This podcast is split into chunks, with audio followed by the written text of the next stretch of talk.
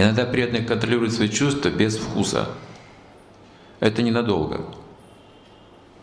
Это не поможет. Через пару лет, два-три года, если это так, опротивит садана бхакти. И человек скажет, я тут не живу вообще. Искусственная практика совершенно. Никакого вкуса, никакого счастья не испытываю. Она бессмысленна. Если мы это делаем сухо, как вот аштанга йога, механистически, требуется именно развить сознание, развить взаимоотношения. И первое, что это отношения с преданными. Так, йога. Если есть вера, второй шаг саду-санга, общение с преданными. Иначе у нас не будет сил практиковать баджана крию. Нам нужна поддержка преданных, оценка преданных. Нам нужна похвала и критика. И то, и другое нужно. Нам нужно быть кому-то нужными, и нам тоже кто-то должен быть нужен. Тогда мы смысле сильнее.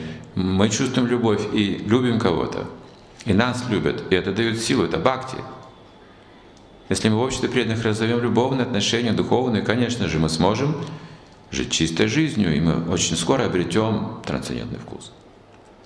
Саду санга, потом баджана кри, но баджана кри означает уже счастье более высокого порядка. Когда преданные вместе воспевают, они чувствуют подлинное счастье. И это счастье, вот именно вот это счастье, этот вкус трансцендентный очищает сердце Танарта. Не скорбь. А Кришна сказал, скорбь не поможет. Отбрось скорбь. Счастье. Счастье очистит твое сердце. Счастье более высокого уровня – это и есть отречение. Отречение от плохих вещей – это значит, что просто нужно взять хорошую вещь. Замена должна быть. Если мы отбрасываем все плохие вещи, но не заменяем их хорошими вещами, это не отречение, это фарс. Это только для того, чтобы выглядеть преданным.